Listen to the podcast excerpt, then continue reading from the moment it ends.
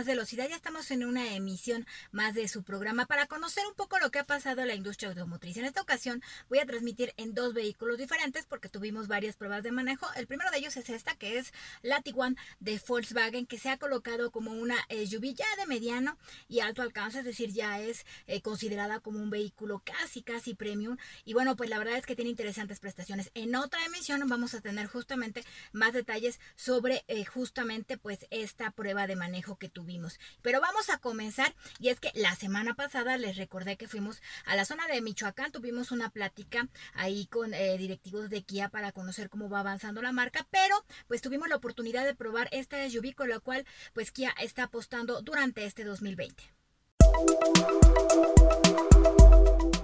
Tuvimos la experiencia de poder conocer a primera mano la Kia Celtos, esta SUV con la cual pues Kia está apostando durante ese 2020 a este segmento.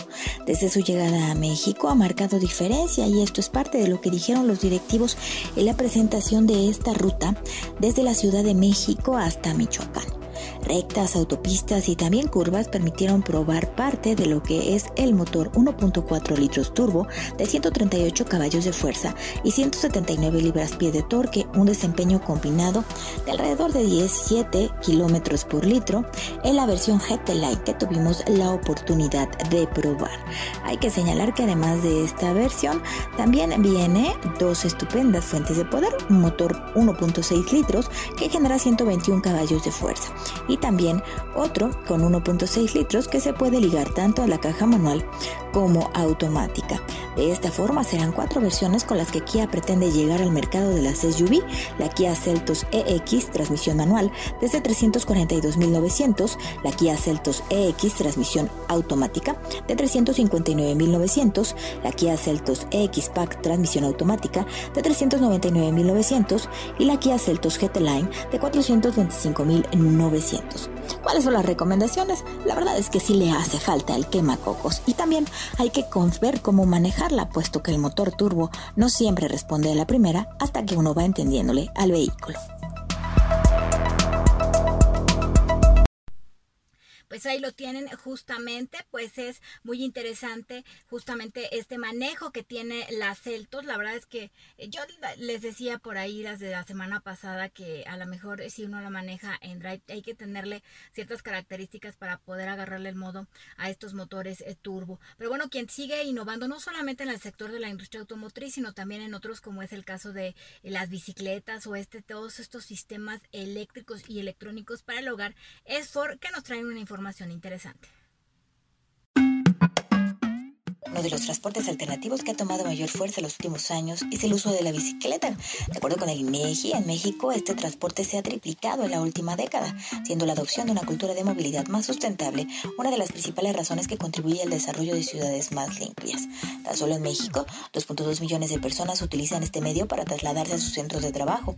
Sin embargo, cada año sufren accidentes un promedio de 20 ciclistas. Por esta razón, es de vital importancia que exista una eficiente comunicación y entendimiento entre ciclistas y conductores a la hora de realizar una señalización, como por ejemplo dar una vuelta.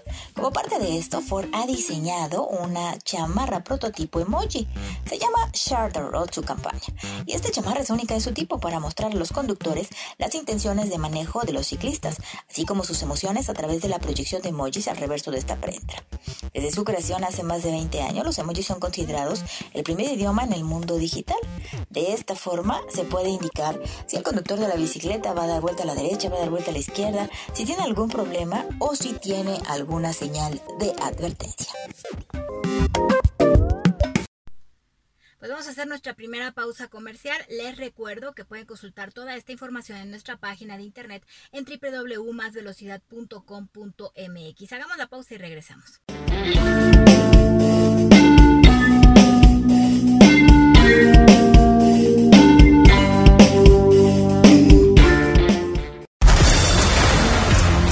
Los caminos. Nueva Kia Celtos. Toma todo.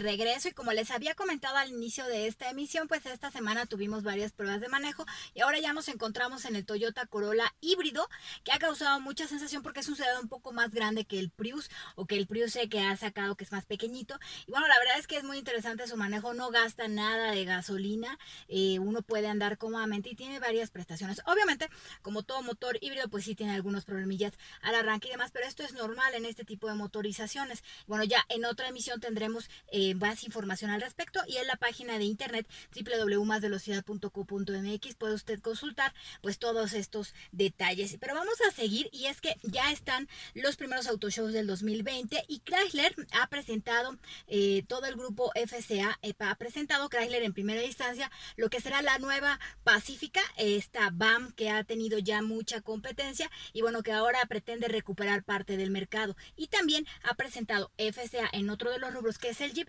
dos modelos más. Vamos a verlo. Comenzaron las actividades del Auto Show de Chicago 2020 y Chrysler presentó una renovación sustancial de una de las minivanes que ha sido importante en su historia. La Chrysler Pacifica 2021 destaca por cambios estéticos como un conjunto de faros delanteros de menores dimensiones que modifica la imagen de la camioneta. La intención es hacerla ver un poco más deportiva. También otra de las actualizaciones es el rediseño de la parrilla, la cual es de menor tamaño, pues la versión que hoy se vende luce con bordes más redondeados. De esta forma se pretende hacer que la Pacifica se convierta en una van con mayores sistemas de seguridad, 97 son los que incluyen. Y en este mismo Auto Show, FCA a través de Jeep presenta los nuevos Wrangler y Gladiator High Altitude, que reciben una completa lista de mejoras para elevar su desempeño dentro y fuera del pavimento. La intención es que este tipo de vehículos venga con un equipo completo de iluminación LED. También viene con juego de rines de 20 pulgadas montados sobre neumáticos todoterreno. La intención es que este tipo de unidades se convierta en las preferidas y continuar con esa visión que tiene ya de hace años. Y noticias esta emisión, pues Toyota abrió ya su planta en la zona de Guanajuato, donde estarán produciendo aquí en México y para exportación la Tacoma. La verdad es que es muy interesante que siempre se estén generando nuevos empleos en todo el país y sobre todo es importante en este año que la industria automotriz viene del 2019 con una caída en nuestro país y que bueno, las condiciones económicas a nivel mundial no han permitido que se recuperen. Es interesante que firmas como Toyota pues le estén apostando a la mano de obra mexicana que ya habíamos visto la vez pasada en Kia. Es una de las más reconocidas por su calidad.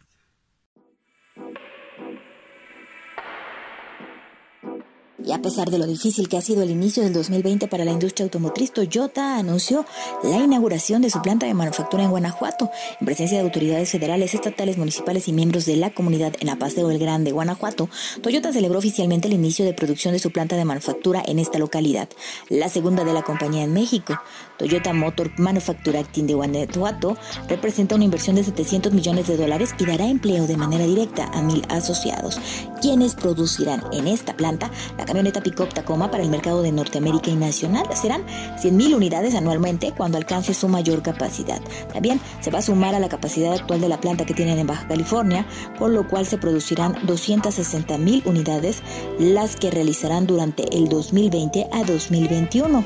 De acuerdo con Mike Baffan, presidente de Toyota México, la intención es celebrar el resultado de varios años de trabajo y demostrar la confianza que se tiene en la mano de obra del país.